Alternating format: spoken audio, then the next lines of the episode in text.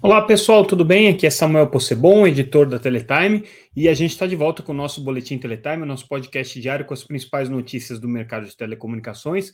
Hoje trazendo o que foi notícia nessa terça-feira, dia 18 de julho de 2023. Agora no nosso horário é, anterior, nosso horário usual, fazendo essa transmissão aqui próximo da meia-noite é, por uma questão logística, amanhã de manhã vai ficar um pouco mais complicado de fazer. Mas a gente ainda não definiu se esse podcast vai ficar sendo produzido é, à meia-noite ou se vai ser produzido no período da manhã. Ainda estamos testando aí quais são os melhores resultados e qual é a minha, o meu melhor desempenho aqui em função do sono. Mas hoje, como estamos firmes, fortes e alertas aqui, vamos seguir com o nosso boletim, é, mesmo depois do fechamento. Pois bem, é, principais notícias do dia que a gente destaca na Teletime de hoje. Lembrando que tudo que a gente comentar aqui está disponível no site www.teletime.com.br. Vocês podem entrar lá gratuitamente e todas as informações estão lá é, para vocês poderem conferir ou se inscreverem para receber a nossa newsletter. A gente destacou é, no noticiário dessa terça-feira a perspectiva do setor de telecomunicações é entrar no PAC, o Plano de Aceleração é, de, de crescimento que o governo tem é, em vista aí para anunciar até o final desse mês. É uma das tradições aí, vamos dizer, dos governos Lula. A gente teve isso no primeiro governo Lula, no segundo governo Lula, no governo Dilma, e agora, pelo visto, o presidente Lula vai reeditar essa estratégia. O que, que é, em geral, o PAC? Né? É um reempacotamento de planos de investimento com algum direcionamento é, mais específico, e aí você organiza esses investimentos, dando é, prioridades para determinados segmentos e buscando aí direcionar ações estratégicas em linha com aquilo que o governo entende ser a melhor maneira de você fazer o desenvolvimento. Setor de telecomunicações tem um desafio especial aí, porque boa parte da necessidade de infraestrutura que o Brasil tem, do ponto de vista de cobertura, já foi atingida é, pelas é, operadoras de telecomunicações. Então, a gente tem boa parte dos, dos é, municípios brasileiros já servidos com rede de banda larga. Claro que ainda existe aí uma quantidade aí pré, perto de mil, mil e quinhentos mil municípios que ainda precisam de infraestrutura de fibra ótica, mas no geral o mercado já está bem atendido do ponto de vista de infraestrutura. Mesmo nas regiões mais remotas, como a Amazônia, por exemplo, a gente ainda tem é, é, programas que estão é, em desenvolvimento e que devem chegar aí à totalização, pelo menos da cobertura das principais localidades é, nessas regiões remotas. Então, o desafio é o que colocar dentro do PAC, né? E desde o começo do governo é, já tem ficado muito claro que a prioridade agora vai ser a, aquilo que é chamado de conectividade significativa, que é você levar é, banda larga é, atrelada já a uma qualidade de serviço que permita o desenvolvimento de uma série de aplicações importantes. E aí, dentro dessas aplicações mais importantes que o governo tem elencado até aqui, estão é, conectividade em escola e conectividade em pontos de saúde. Então, esses dois é, é, elementos devem constar aí do PAC, segundo declarações do ministro Juscelino Filho, é, em entrevista que ele deu ao nosso repórter Henrique Julião, é, repórter e editor adjunto. É, o, o, o, ministro Juscelino, é, ele na verdade ele já reiterou aquilo que a gente havia antecipado na semana passada do plano é, de conectividade em escolas que o governo está trabalhando. A gente deu alguns detalhes do que, que é esse plano, inclusive chamaram as operadoras para fazer a divulgação, para fazer, pedir apoio e, e fazer a mobilização para esse plano. E aí, o plano de aceleração de investimentos, é, o PAC, deve incluir é, justamente esse programa de conectividade em escola. Mas não é só isso também. É, algumas redes é, é, de infraestrutura é, para determinadas unidades da federação devem entrar também. São as redes estaduais. A gente tem exemplos muito bem sucedidos aí em estados do Nordeste, por exemplo, em que você tem o Ceará, o Piauí, é, com redes, é, com a Bahia, com redes bem significativas é, fomentadas pelos governos estaduais. Isso daqui deve entrar no PAC também. Da onde virão os recursos para isso? Muito provavelmente do FUST, é, talvez algum recurso aí que tenha sido alocado no leilão de 5G, o que daí dependeria, obviamente, de um direcionamento do GAISP nessa, nessa, nesse sentido, porque é, já a destinação desse, desses recursos já foi é, dada né, pelo, pelo GAISP, já está em fase de implementação pela EAF, mas eventualmente alguma coisa poderia ser colocada. É, existe também, claro, o recurso é, da EAC, que é a entidade é, é, que é responsável pela conectividade em escolas, que poderia ser é, é, direcionado aqui para esses projetos de educação no PAC, mas também depende aí do GAP, que é o grupo da, coordenado pela Anatel, especialmente pelo conselheiro Vicente Aquino, é, com relação à conectividade em escolas. Então, o governo teria que fazer essa conciliação aí de interesses. Mas a ideia é colocar esses recursos no PAC, no PAC e é, diante disso o setor de telecomunicações figuraria aí como um dos elementos é, dos programas de investimento que o, o governo é, pretende anunciar. O PAC é sempre é, um, uma ação de marketing, né, uma ação é, política, então é bem provável que a gente veja reedição de programas que já estão em implementação. De qualquer maneira, importante porque vira né, um, um, direcionamento estratégico e uma política pública efetivada aí por todo o governo e não é só pelo Ministério das Comunicações. Então, isso aí ganha um pouco mais de força. Nos próximos dias, a gente vai falar muito sobre a opinião de diferentes setores na questão da regulação de internet. Razão para isso é a consulta pública que está sendo realizada pelo Comitê Gestor da Internet e a consulta pública que está sendo realizada pela Anatel, ambas mais ou menos com o mesmo tema, que é é, como regular o ambiente da internet. Especificamente, o Comitê Gestor da Internet, a consulta pública terminou essa semana, e aí a gente já trouxe a manifestação de uma das associações, a Abranet, agora a gente está trazendo a manifestação da principal associação setorial do setor de telecomunicações, que é a Conexis Brasil Digital. A Conexis representa as grandes operadoras, principalmente as grandes operadoras. E aí, é, a manifestação da Conexis vai em linha com aquilo que as operadoras de telecomunicações já têm colocado é, insistentemente nessa questão da internet. É preciso corrigir as assimetrias regulatórias, é preciso corrigir as assimetrias é, concorrenciais e é preciso fazer com que as empresas de internet paguem uma parte da conta do investimento em infraestrutura que está sendo colocado. O interessante dessa manifestação da Conexis, aqui a consulta pública do Comitê Gestor da Internet, é que a Conexis é, traz o argumento é, concorrencial. Ela aponta falhas de mercado, ela diz que o mercado de internet hoje é extremamente concentrado é, nas big techs, obviamente, são empresas que acabam criando ecossistemas fechados com uma grande quantidade de usuário e que é um sistema irreplicável, portanto, de difícil competição.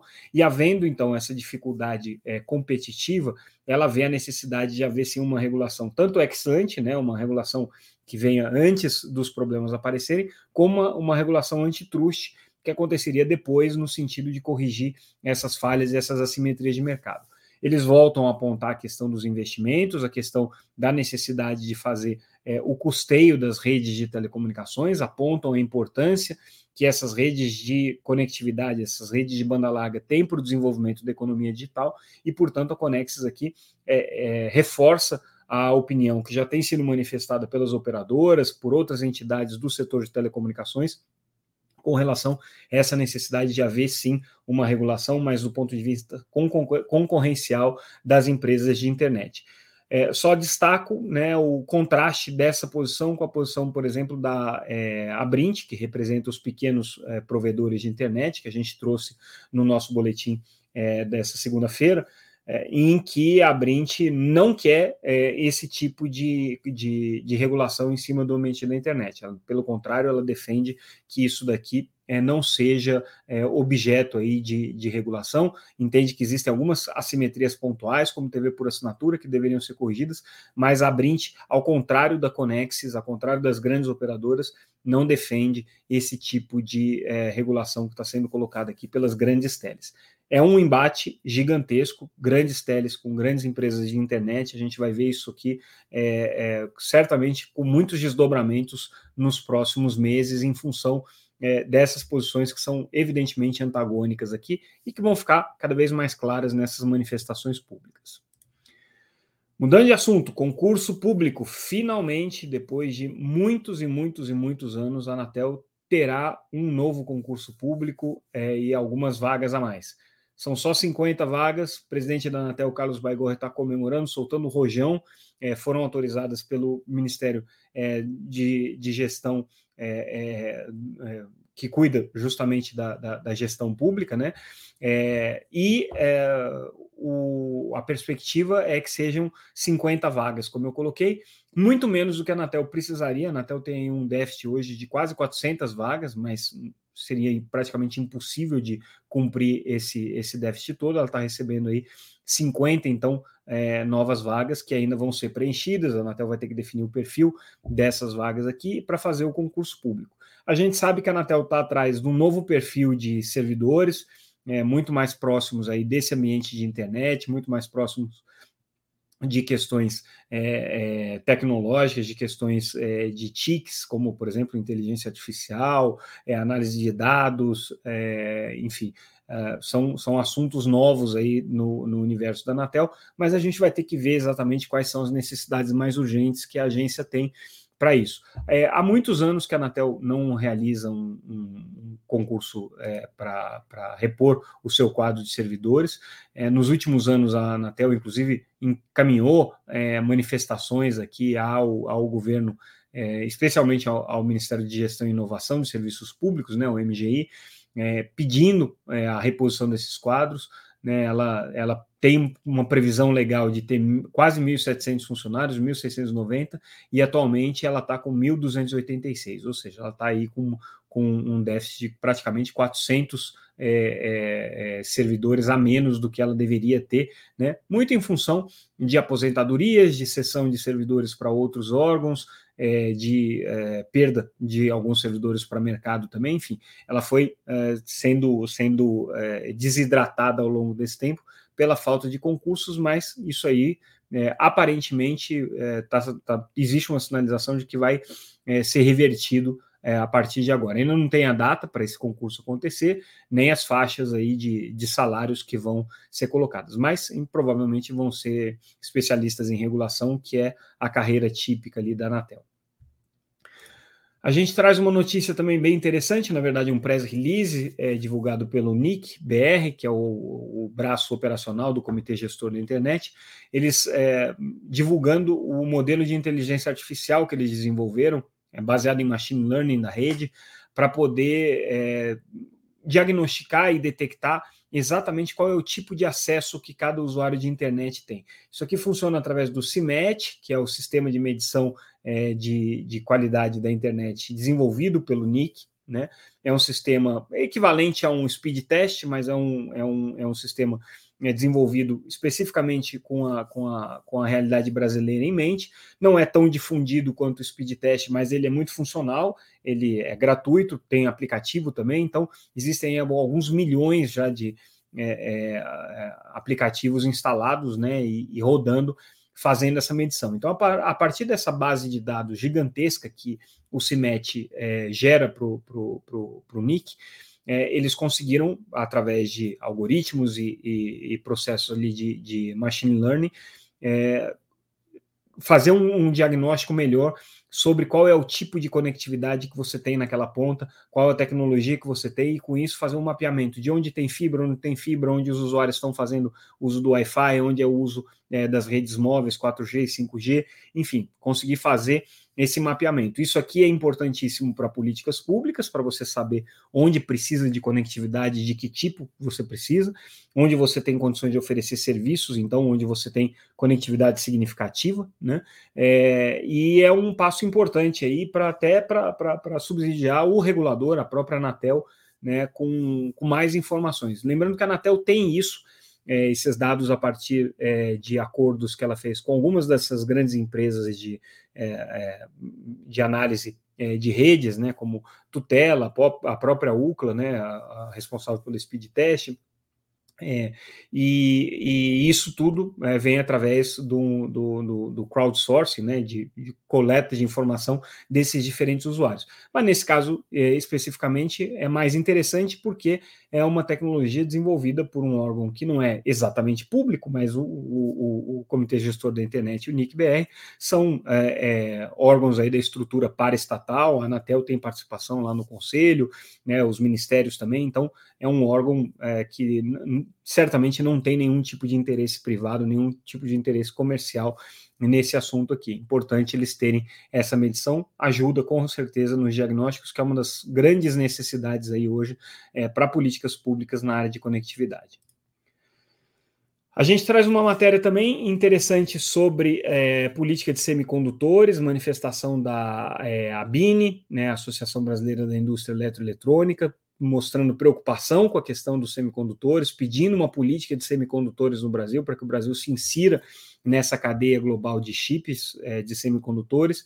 E aí a gente entrevistando é, o Wilson Cardoso, que é diretor é, da Abine também da Nokia, ele aponta aí alguns caminhos que o Brasil poderia é, adotar para essa política. E um dos aspectos interessantes aqui que é, o, o Henrique coletou nessa reportagem é justamente é, a possibilidade de você fazer é, uma, um desenvolvimento da, da, indústria de semicondutores no Brasil focada naqueles mercados que hoje estão sendo abandonados pelas grandes potências de chip que estão atrás né, dos, dos, dos, processadores de altíssimo é, desempenho e, e, e é, é, dimensões muito reduzidas. Né? Então, essa briga pelos processadores de ponta high-end né, de 3 nanômetros, 2 nanômetros, que é o que se está buscando hoje, né, é, uma, é uma briga para pouquíssimos países, dificilmente o, país, o Brasil conseguiria se inserir nessa cadeia, porque depende de um desenvolvimento tecnológico que a gente está muito atrás, mas em processadores que hoje